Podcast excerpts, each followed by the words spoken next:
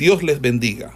Reciban un cordial saludo por parte del Ministerio El Goel y su centro de formación, quien tiene el gusto de invitarle a una exposición de la palabra de Dios en el marco del programa de formación de biblistas e intérpretes de las Sagradas Escrituras. Hoy con la asignatura de todos vosotros por las misericordias de nuestro Señor Jesucristo.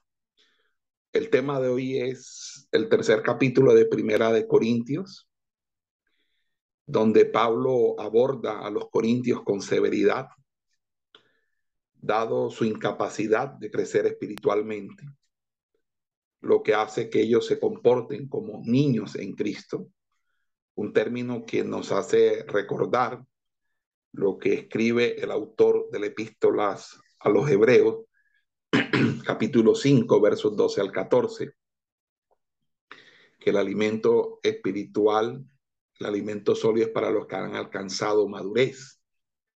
Y Pablo considera espirituales a los cristianos maduros, que llenos del espíritu son capaces de dirigir la construcción del edificio de Dios. En el fondo, todo cuanto Pablo ha venido diciendo es un lenguaje sapiencial espiritual, al menos en razón de sus insinuaciones, el capítulo 2 anterior. También lo que sigue es un ejemplo de la superioridad de juicio del hombre espiritual frente al hombre natural. En su primera evangelización no podía recurrir a este lenguaje. Entonces se trataba de exponer los rudimentos del cristianismo no podía dar, por así decirlo, más que leche, pues no otra cosa hubieran podido ellos mismos soportar. Y esta imagen responde a la idea de comparar la, el recibimiento del cristianismo, del evangelio, con una nueva generación con nacimiento. Pablo lleva adelante la comparación y se sirve de ella con frecuencia para expresar sus sentimientos paternales o maternales hacia una hacia esa comunidad. Pero aquí se incluye un reproche, pues no solo califica a los corintios de recién nacidos, sino que además son carnales, dominados por impulsos primitivos.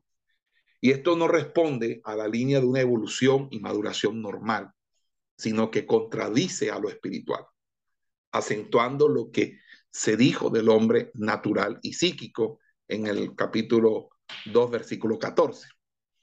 Así pues, Pablo devuelve el reproche. Si en su predicación no ofreció aún la cumbre de la sabiduría cristiana, la culpa fue de ellos y lo sigue siendo también ahora sí. En vez de moverse hacia esa cima espiritual, se ve obligado a rodearle ante hechos tan vergonzosos, sus, rivalidades, la importancia que atribuyen a las cualidades humanas. No son evidentemente pruebas contundentes de que están, de cuán profundamente sumergidos están aún en lo excesivamente humano. Entonces, aquí se podría aclarar más aún la imagen empleada por el apóstol, que es que han recibido el Espíritu y están en ellos, del mismo modo que está en un infante el alma y la mente, pero que ha de pasar mucho tiempo hasta que el alma llegue a dominar totalmente el cuerpo durante una larga etapa. Entonces, la conducta del niño está condicionada y determinada en gran medida por su sensibilidad y sus necesidades meramente corpóreas.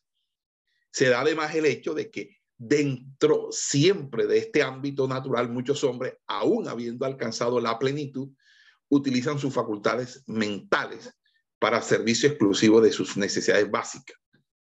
Y una gran parte de la doctrina paulina se endereza en todas sus cartas a la tarea de ayudar a los cristianos que viven fundamentalmente en el espíritu, a establecer una clara diferenciación entre una vida conforme al espíritu y otra conforme a la carne. Se trata de una tarea nunca acabada, de una guerra sin tregua ni paz. Nunca serán plenamente iluminados los abismos de la conciencia humana y menos aún los del subconsciente.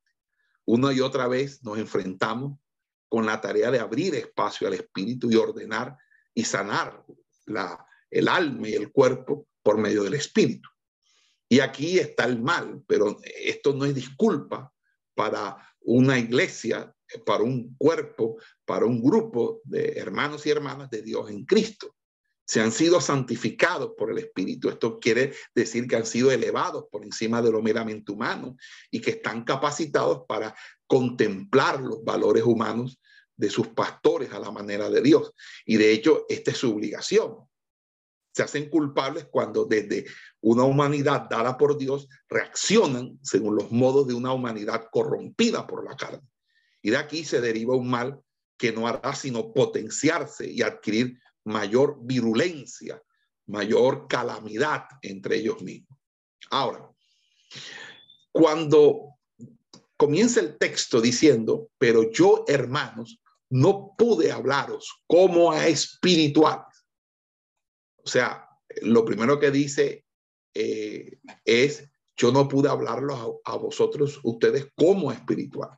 Es decir, cuando yo llegué, yo no pude hablarles a ustedes con la sabiduría cristiana en, su, más, eh, en su más alto desempeño, su más alto nivel, sino como a carnales. Y en ese sentido, eh, está diciendo eh, que son sarquinois, significa que está en material de carne o de carnal. Entonces, allí cada vez que Pablo tiene que reprender a sus lectores, siempre los trata como a sus iguales y los trata de manera personal. Utiliza la expresión adelfois, hermanos, que también incluye a las hermanas de la congregación, comunicando así un mensaje de solidaridad. Y el trato que está desarrollando allí es un trato pastoral, donde él está comunicando una preocupación que aunque tiene un carácter exhortativo, no deja de ser afectuosa. Por, por lo tanto, eh, aquí vemos algo importante. Exhortar con afecto, exhortar sin maltratar, exhortar con afecto es reprender con amor. Pablo está reprendiendo y lo va a hacer con amor. Y dice que él no puede hablarlos como espirituales. Pablo usa aquí el tiempo pasado para indicar que se refiere a la primera vez que fue a los Corintios, es decir, cuando él llegó en su viaje misionero. En aquel tiempo eh, ellos eran gentiles que nunca habían oído la revelación de Dios en la escritura. Durante esa primera visita, él abordó el Evangelio para que ellos recibieran por fe a Jesucristo como Señor y Salvador. Pero ahora Pablo enfrenta a personas que no se conducen espiritualmente, sino que lo hacen de manera sensual. Y entonces a ellos les va a decir, vosotros sois simples bebés en Cristo.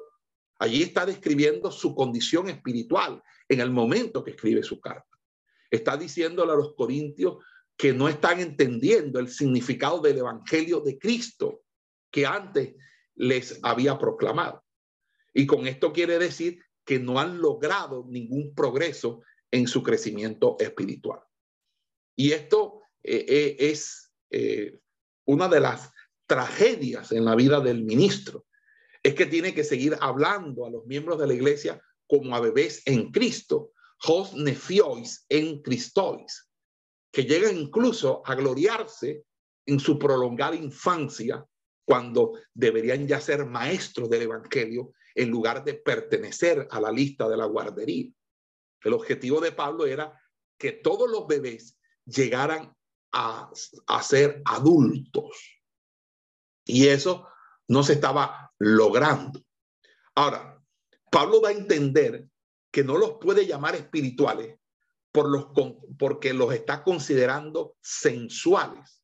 Y allí está utilizando sar, sarcois, no en el sentido de la materialidad de la carne, porque todos somos sarc, es decir, todos somos carne, pero allí está hablando no de la mundanidad, es decir, de aquello que nos hace a nosotros pertenecientes al mundo, sino que le está diciendo básicamente es que es eh, está apelando a la mundanidad, a la, no a la mundanidad, sino a la mundanalidad, es decir, al carácter espiritual del mundo que tiene como sello la concupiscencia, la sensualidad y por ende el pecado.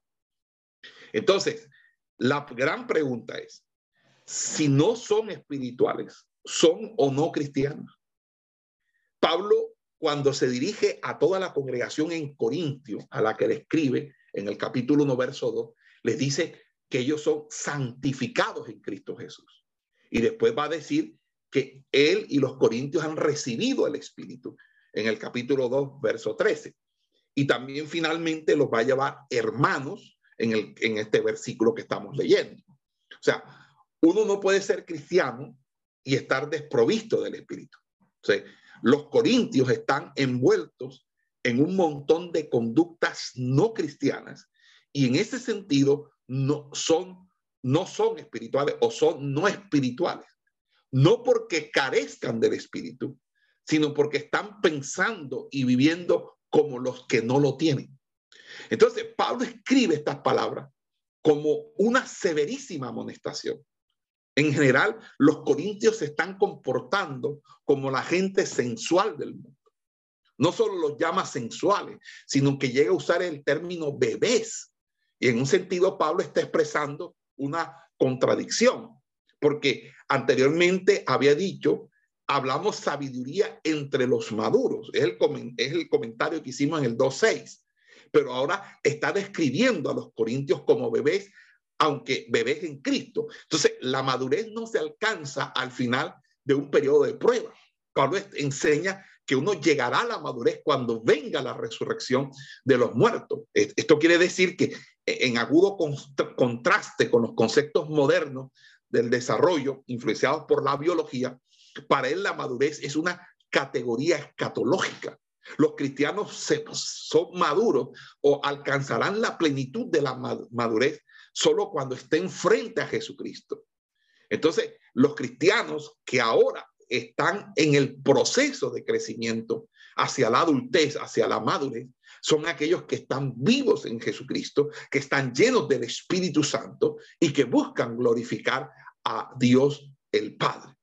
Sin embargo, en Primera de Corintios 2.6, un texto interesante, la palabra perfecto, que se puede traducir maduro, connota que el creyente vive la vida cristiana interna y externamente desde el momento que se apropia completamente del Evangelio. Entonces Pablo hace una diferencia entre las personas que alcanzan madurez y los bebés, para así poder de una manera u otra señalar claramente a los corintios en su accionar.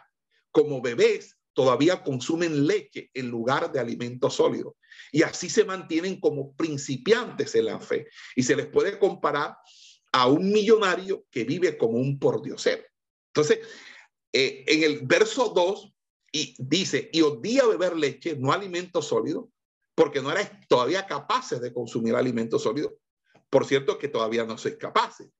A pesar de que Pablo los trata de bebés, continúa tratándolos con delicadeza, pues los llama bebés en Cristo.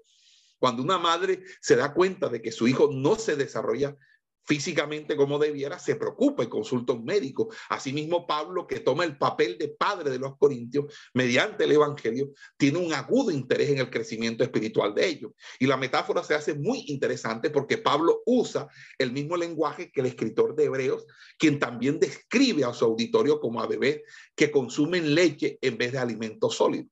El autor de Hebreos explica que la leche como concepto metafórico alude a las doctrinas rudimentarias de la fe cristiana.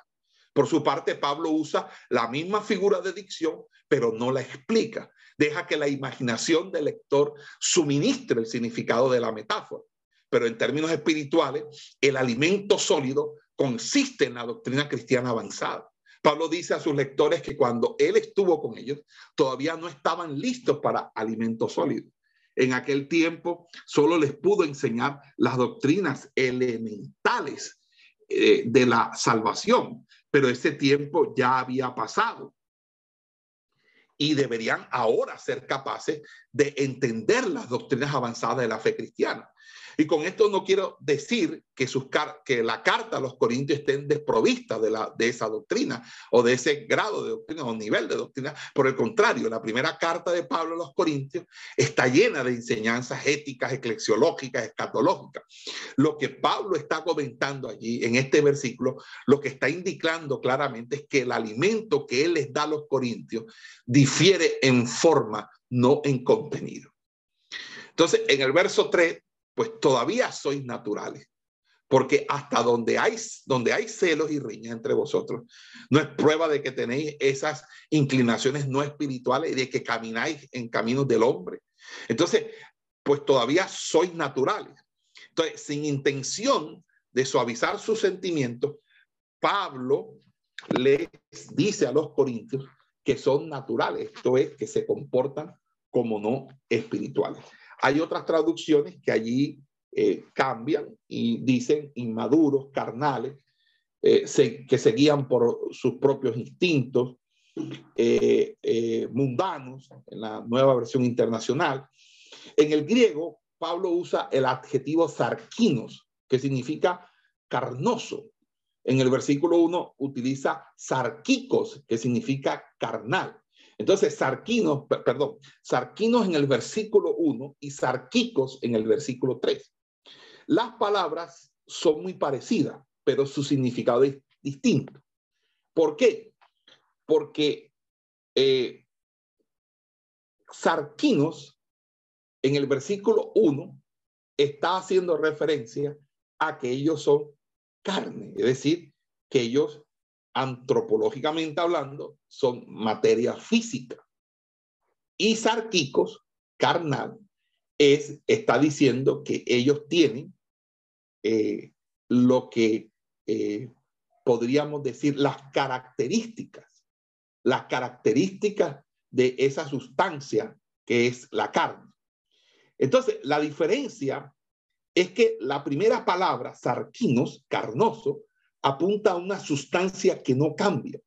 La carne, carne es. Y lo que es del espíritu, espíritu es. Pero ser carnal es una característica que sí se puede cambiar. Porque podemos dejar de ser carnales, pero no podemos dejar de estar en la carne hasta tanto no haya resurrección. Entonces, ¿cuál es la diferencia entre la palabra, la palabra natural que aparece aquí y la palabra no espiritual de, que aparece en el, en el capítulo 2, verso 14. Pablo afirma que los corintios se identifican a tal grado con la gente del mundo que no se puede apreciar ninguna diferencia en lo que a comportamiento se refiere. Es decir, como el espíritu no mora en el incrédulo, esto este no es una persona espiritual y carece de percepción espiritual. Pero el creyente que es aficionado a seguir la forma de vida del mundo, atrofia su crecimiento espiritual y por tanto se le debe llamar al arrepentimiento. ¿Y por qué? Porque hasta donde, porque si hay celos y riñas entre ellos, la razón por la que Pablo los reprende tan duramente es el hecho de que están llenos de celos y riñas.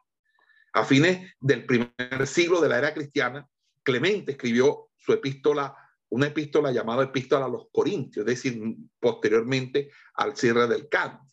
Y en, entre los problemas, de los muchos problemas congregacionales, usó con frecuencia en esa, eh, obra de los padres apostólicos los términos celos, envidia y riñas. Y al seleccionar palabras que describen la vida de los corintios, Clemente estaba colocando de relieve que los vicios eh, que, Pablo 100 años antes había eh, señalado, marcado, eh, todavía por décadas seguían plagando su vida.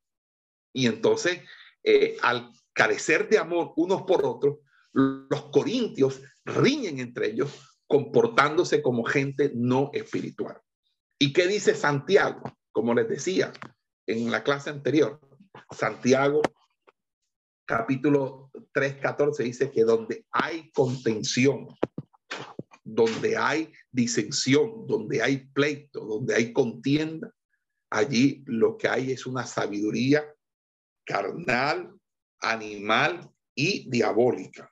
Es decir, no puede estar la sabiduría que es de Dios, porque la sabiduría de Dios es primeramente pura. Ya. Entonces, pero eh, el texto dice, pero si tenéis envidia amarga y contención en vuestros corazones, no os atéis ni mintáis contra la verdad, porque esta sabiduría no es la que desciende de los, de lo alto, sino que es terrenal, animal y diabólica. Porque donde hay envidia y contención, allí hay confusión y toda obra perversa. Ahora, dice el, eh, eh, Pablo, eh, haciendo una pregunta retórica, ¿es acaso esto no es una prueba de que son verdaderamente carnales? Es una pregunta retórica que demanda una respuesta positiva. No cabe duda de que son gente carnales, carnal, que le hacen caso a la sensualidad, no obedecen la ley de Dios, sino del mundo. Y con esto parece indicar que la presencia del Espíritu en sus vidas no tiene ningún valor. Su conducta diaria no lo distingue de los que no tienen el Espíritu. Su andar en los caminos del hombre es lo contrario a lo que debería ser la vida de un creyente.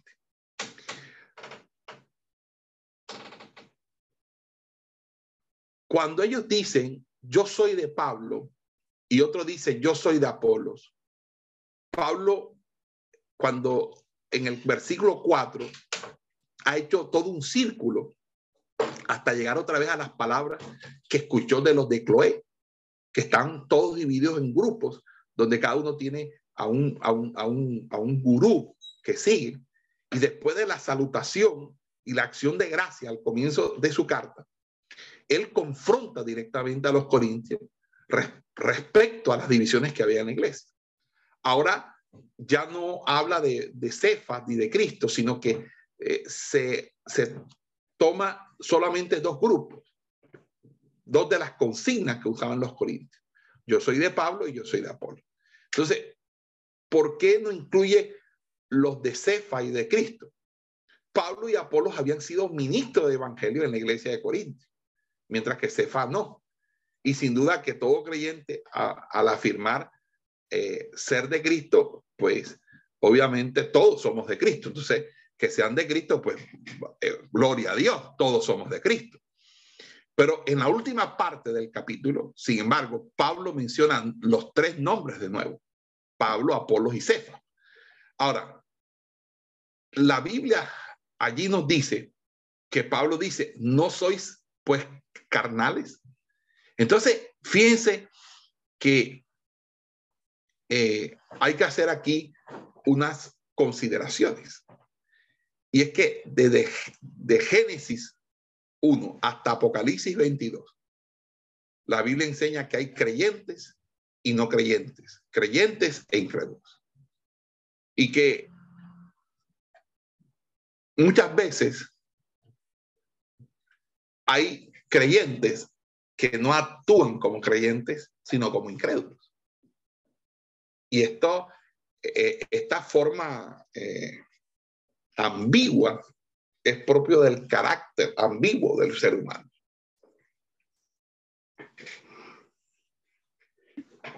Y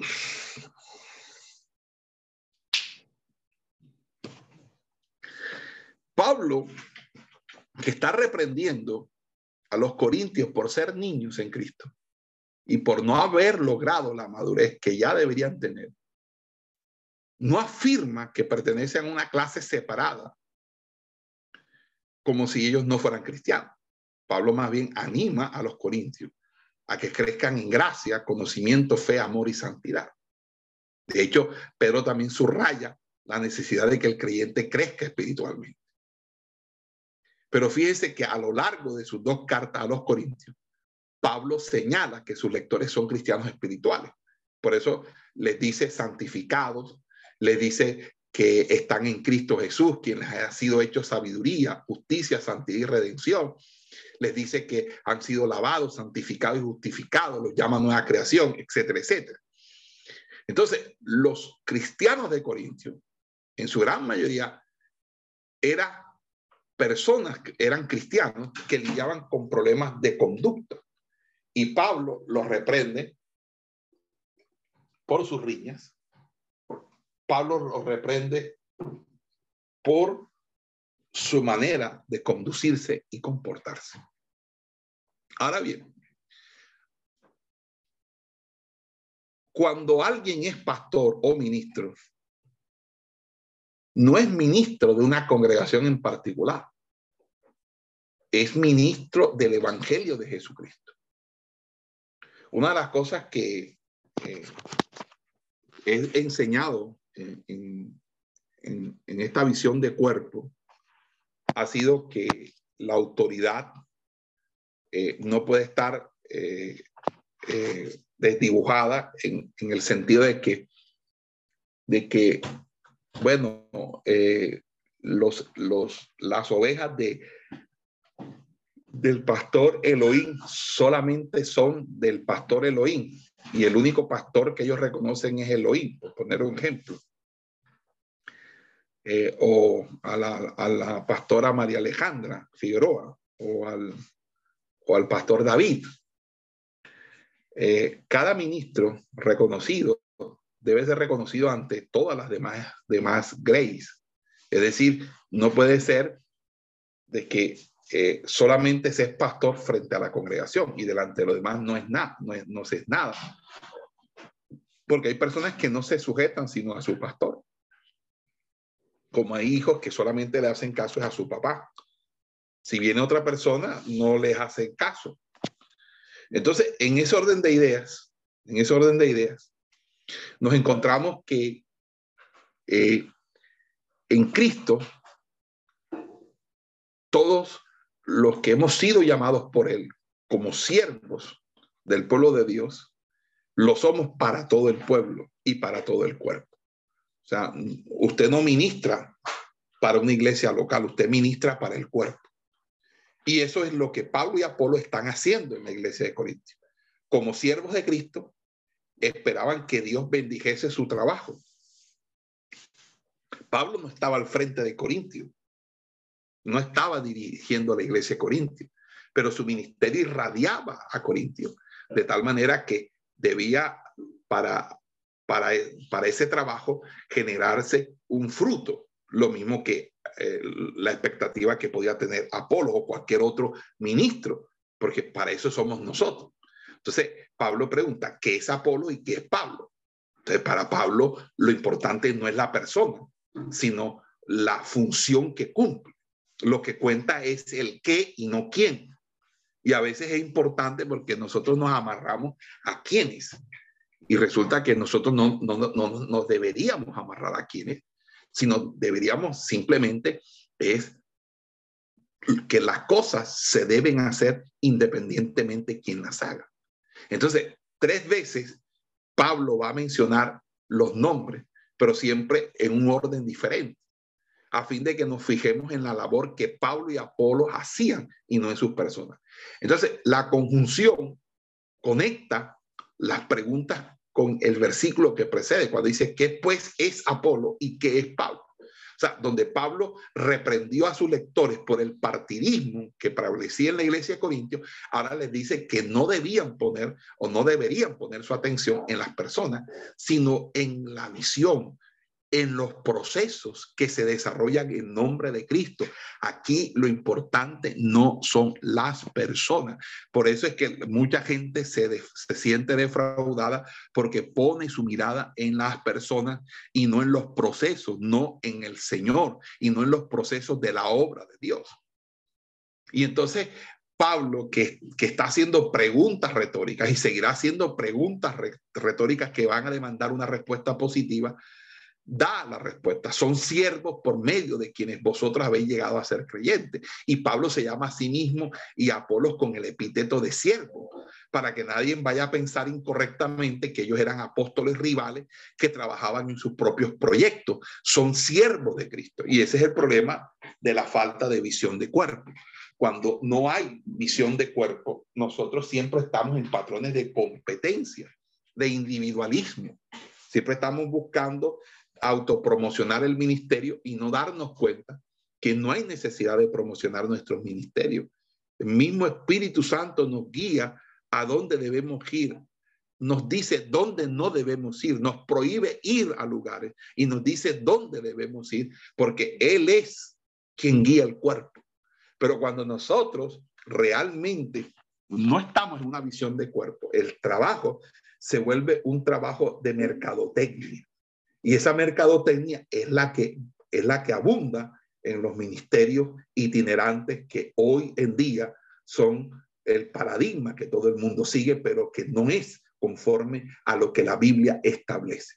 Entonces, el objetivo de un siervo de Cristo es traer a la gente, a las personas, a la fe en Cristo. Cuando usted predica fielmente la palabra, usted lo que está tratando o lo que usted intenta hacer o lo que usted logra hacer es que las personas crean en el Evangelio. No es para que usted sea exaltado, no es para que nadie lo exalte. Aquí lo importante es cumplir el trabajo, hacerlo bien, hacerlo en excelencia y aún decirle al Señor, siervo inútiles somos.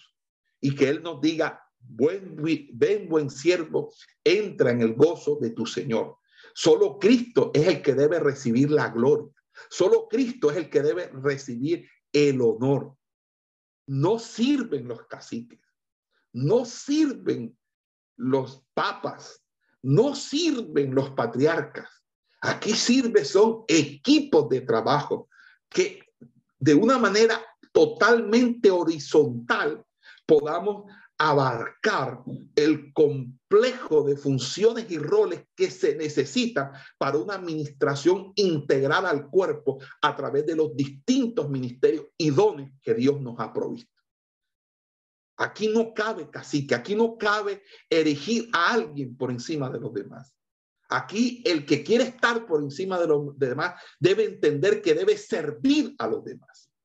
Debe tomar su toalla debe tomar agua en el ledrillo y lavar los pies de los demás. Por eso Pablo usa el término siervo. Y esta, esto significa que él está apuntando a la total sumisión que uno le debe a Cristo. Porque tiene que ver con el servicio que uno ministra a la iglesia y a los miembros de la iglesia, es decir, a los hermanos en Cristo precisamente en el nombre del Señor.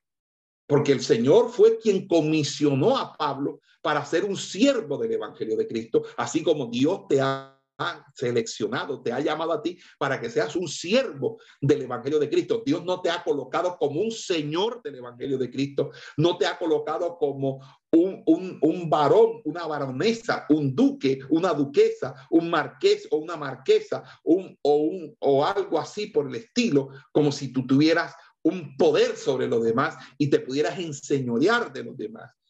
Tú, estás para servir y tienes que servir con lo que Dios te ha dado porque uno no da lo que no tiene. Entonces, tú lo que tienes debes dárselo a las demás personas porque eso viene del Padre. Y cuando tú das, Dios te da más para que así el gozo del Señor sea cumplido en cada uno de, los, de, de nosotros. Porque la Biblia dice que delicias a su diestra es para siempre, porque en su presencia hay plenitud de gozo.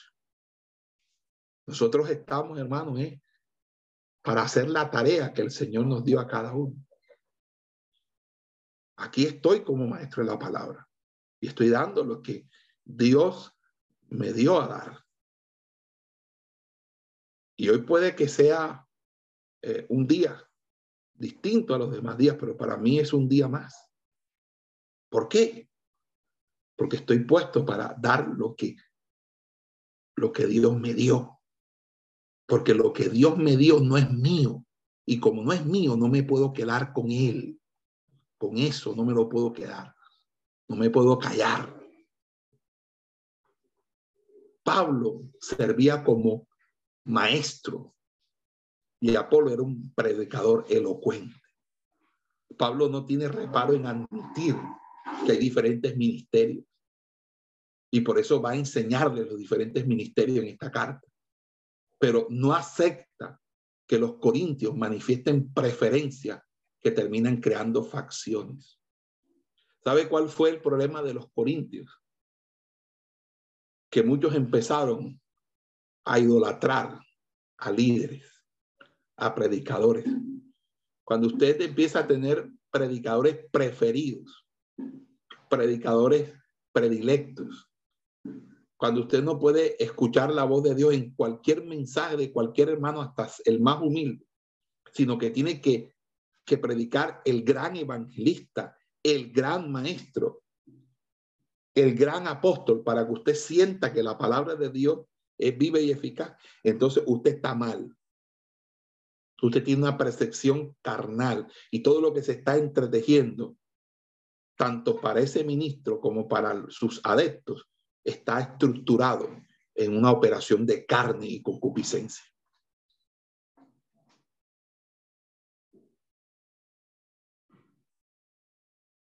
Nosotros debemos promover el vínculo de la unidad, el amor y la comunión.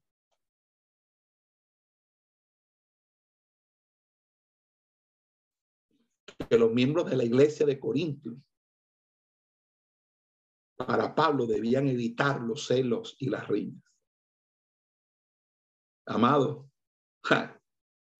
celos y riñas, de eso está llena la iglesia. Y Pablo dice, yo planté, Apolo regó, pero es Dios quien dio el crecimiento. Esta es una ilustración tomada directamente eh, de la vida agrícola, donde los campesinos plantan semillas o brotes para que las semillas germinen que los brotes desarrollen raíz. Y eh, hay alguien que, un compañero de labores que suple el agua, que riega, y se espera que el agricultor prepare la tierra para que sea fértil. Y eso incluye muchas cosas, arar, fertilizar, esparcir, regar, quitar la maleza, desinfectar, pero fíjense que todo eso habla de la actividad humana, pero pero por mucho que se haga eso, eso no hace, al hombre capaz de hacer crecer las plantas. El hombre hace lo que le corresponde, pero si no hay sol que brille, y no hay lluvia que caiga, pues las plantas no van a crecer.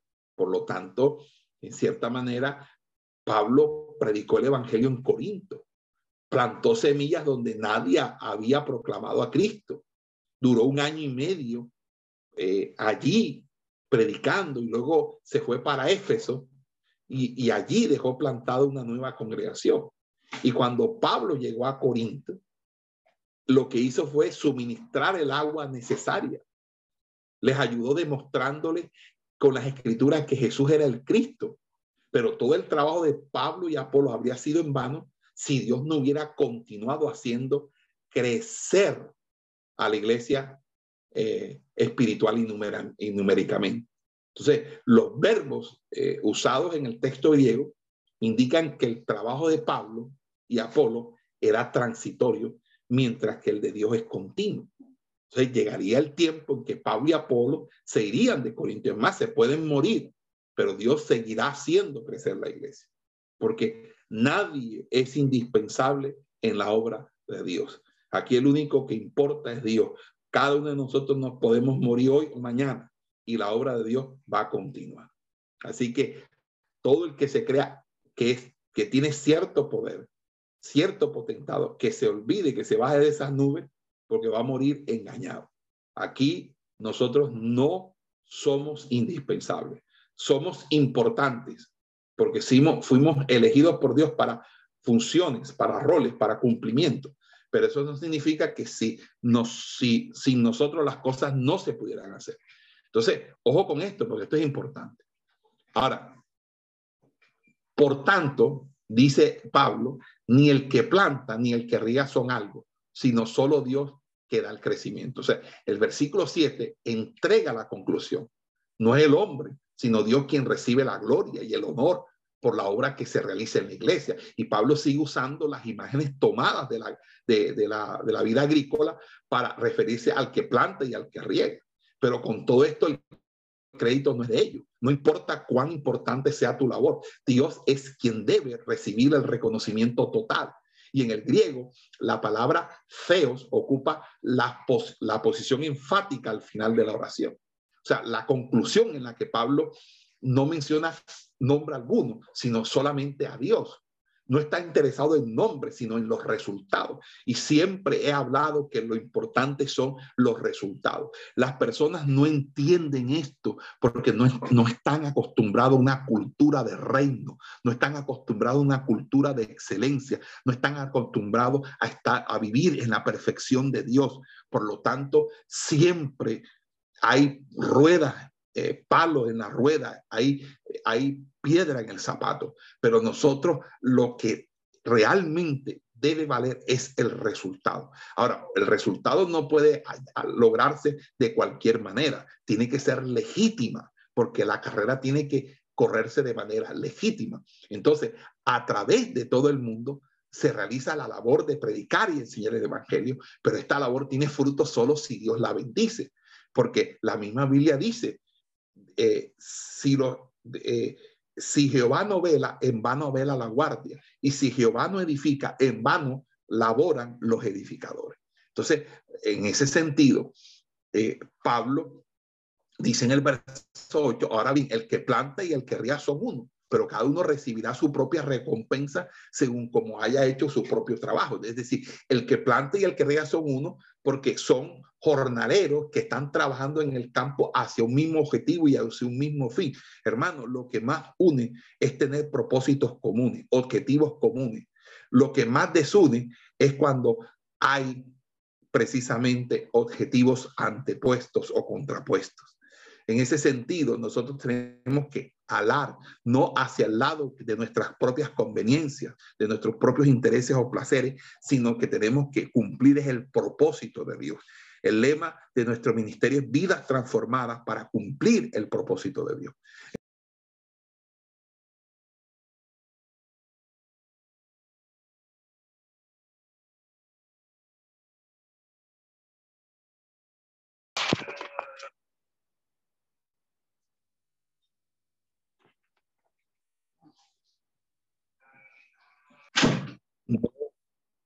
Disculpa. no quiere saber nada, tú no quieres saber nada. En el versículo 8, el apóstol Pablo está diciendo que el que planta y el que riega son uno, pero cada uno recibirá su propia recompensa. Lo habíamos dicho ya. Eh, Pablo y Apolo jamás pensaron en competir. Por el contrario, como consiervo de Cristo, sirvieron a la iglesia de Corintio para la gloria de Dios. Por esto Pablo puede decir que ambos son uno. En el griego, el número uno aparece en el género neutro para indicar que las dos personas pertenecen a la misma categoría de trabajadores en el campo de labranza de Dios. Pero en la segunda mitad de este versículo, Pablo hace notar que Dios no pasa por alto el factor de la individualidad. Por eso dice, cada uno recibirá su propia recompensa según cómo haya hecho su trabajo. En los versículos que siguen, Pablo no restringe la aplicación de las palabras cada uno para que nosotros podamos aplicarla a todos los obreros del reino de Dios. Entonces, esta parte del versículo dice que el obrero trabaja no para su propia gloria, sino para la gloria de Dios. Entonces, una ilustración es la, de, la del siervo que recibe cinco talentos y otro eh, que recibe tres y otro que recibió uno. O sea, estos siervos se esfuerzan, ¿verdad? Y cuando el amo vuelve, el que recibió cinco le entregó diez y el que recibió dos le entregó, el que recibió tres entregó seis y el que recibió uno dijo que no tenía más. Pero cada uno recibió alabanza y aprobación personal por la labor que había hecho. Entonces, nosotros, en lo que nosotros hacemos, nunca dejará de haber recompensa en esta tierra y en la otra vida. Todos nosotros nos, Dios nos va a recompensar porque las recompensas son el resultado de la fidelidad. No son la razón ni el objetivo del trabajo que hacemos, pero sí es el beneficio la, complementario de nuestra labor. Por eso en el versículo 9 dice, porque somos compañeros de trabajo para Dios. Vosotros sois terreno de, eh, terreno sembrado de Dios, sois edificio de Dios. O sea, somos compañeros. Y la expresión compañero de trabajo apunta a una relación entre Pablo y Apolo o a la relación que ellos dos también tenían con Dios. Compañeros de trabajo para Dios, compañeros de trabajo de Dios. Entonces, en, ese sentido, eh, Pablo argumenta que Apolos y él no trabajan para sí mismos, sino que para Dios. Son jornaleros en el servicio de Dios. En lugar de ser colegas de Dios, más bien son obreros pagados por Él. Y desde otra perspectiva, la expresión compañero de trabajo se conecta en otros pasajes con sustantivos que nos dicen cuál es el objetivo que se busca. Pablo escribe, somos compañeros de trabajo para vuestro gozo, en 2 Corintios. En Tito dice, y Tito es mi colega y compañero de trabajo en favor vuestro. Y, también eh, eh, porque Dios y el hombre nunca son iguales en la proclamación del Evangelio. Porque el hombre no es más que un instrumento en la mano de Dios y no trabaja con él, sino para él. Nosotros trabajamos para el Señor. Y entonces, en ese sentido, eh, lo que hay allí es el que, apare, que aparece en, un caso genitivo tres veces en, este versículo y que sugiere la idea posesiva y concluye que el argumento del párrafo como un todo subraya la unidad de ellos en el trabajo que tienen en común bajo la autoridad de Dios. Es decir, esto es de Dios. Entonces, con la triple repetición de la palabra feos en genitivo, en ese versículo 9, no excluye que también eh, sea no solamente un trabajo de Dios, es que es un trabajo también para Dios. Y en ese orden de ideas, somos compañeros, como también soy compañero de ustedes y ustedes de mí, somos compañeros porque todos, nosotros le trabajamos al mismo patrón y, le trabajamos para él y lo hacemos por él. Y en ese sentido lo hacemos porque esto es un trabajo de, para Dios.